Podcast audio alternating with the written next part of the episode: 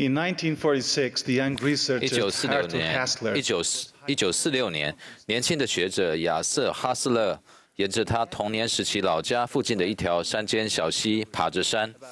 那次经验让他后来有了一项重大的发现：了解鱼如何找到方向回到他们出生的溪流。哈斯勒当时往山上爬，还没看到他童年最喜欢的瀑布时，却突然想起一段淡忘已久的回忆。他说：“凉爽的微风，夹带着青苔和梦幻草的芬芳，掠过岩层，让这个山间瀑布的样貌和景致立刻在我脑海中浮现出来。这些味道勾起了他的童年回忆，让他想起了家。他猜想，如果气味能勾起他这样的回忆，或许也能唤起鲑鱼的记忆。”让这些鲑鱼在广阔的大海生活许多年之后，回到他们出生的那条小溪来繁衍后代。基于这次的经验，哈斯勒和其他的学者合作，证明了鲑鱼能清楚记得气味，让他们得以离开大海，游过数千公里的溪流，找到回家的路。这段技术让我想到，我们今生所能做的最重要的事情之一，就是要认出并且记住回到我们天父面前的路，并且忠信而喜乐地坚持走完全程。我想到四件有帮助的事，当我们持续在生活中应用的时候，就可以唤醒我们对添加的感觉。第一，我们可以记住自己是神的孩子。我们拥有神圣的传承，知道我们是神的孩子，以及他希望我们回到他的面前。这是我们重返天家旅途的第一步。要提醒自己，你有这样的传承，要时常花时间回想你已经从主那里获得的祝福，来增强你灵性的免疫免疫系统。要信赖他已经给你的指引指引。而不是只用世人的方法来衡量你的个人价值或寻找你的方向。最近我去拜访了一位住院的亲人，他情绪激动地告诉我，他躺在床病床上的时候，唯一的希望就是有人能唱《我是神的孩子》给他听。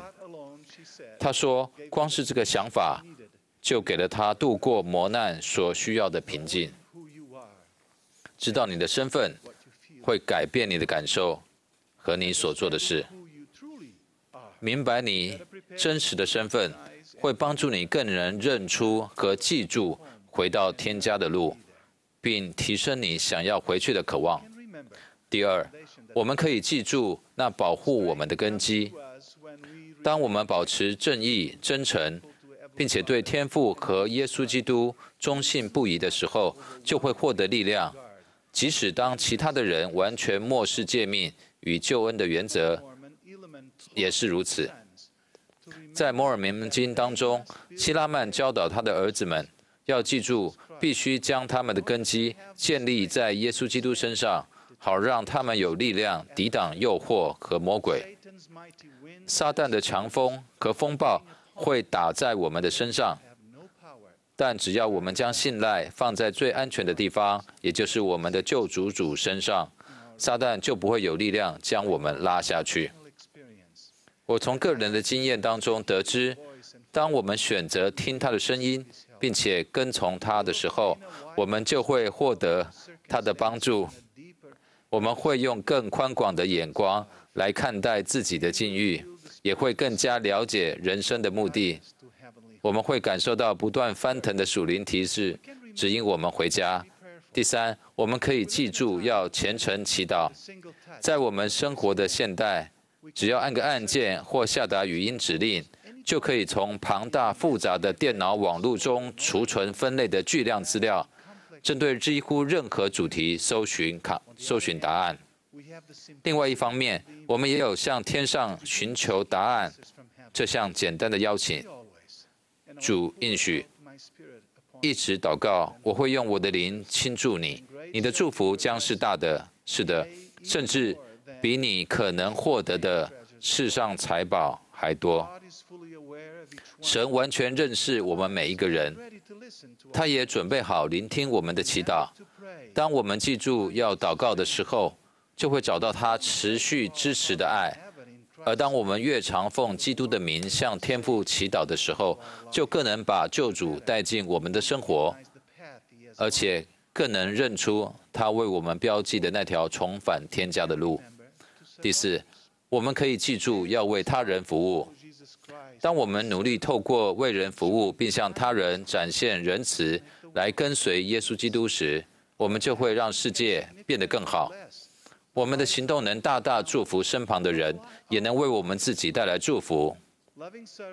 爱心的服务会让施予者和接受者双方的人生都变得更有意义。请不要低估你为他人带来长远影响的潜力，不论是你服务的行动，或是你服务的榜样，都是如此。对他人的爱心服务，会在我们回到天家的道路上引导我们。这条路就是变得像救主一样的道路。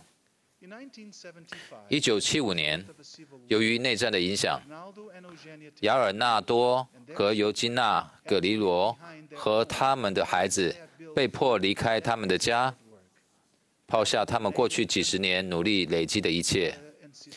葛里罗夫妇遇到遇到的挑战，就是在他们的母国葡萄牙从头开始。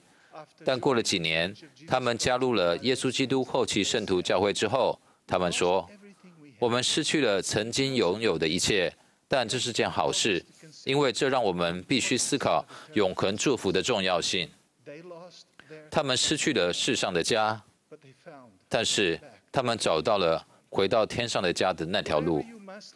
为了走上回家的道路，不论你必须放弃什么，有一天都会显得算不上什么牺牲。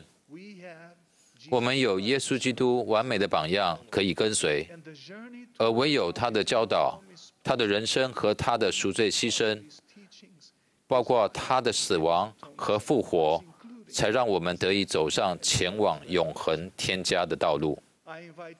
我邀请各位体验的喜乐，是记住我们是神的孩子，以及记住他如此爱世人，甚至差遣他的儿子来向我们指明那条道路。我邀请各位要记住，要保持忠信，将你们的心思转向救主，并将你们的根基建立在他身上。在你们的旅途中，要记住保持虔诚，并沿途为人服务。亲爱的弟兄姐妹们。在这个复活主日，我要见证耶稣基督是这个世界的救赎主和救主。他是那位能带领我们前往喜乐人生的筵席，并在旅途中指引我们的神。愿我们都能记住，并且跟随他回家。奉耶稣基督的名，阿门。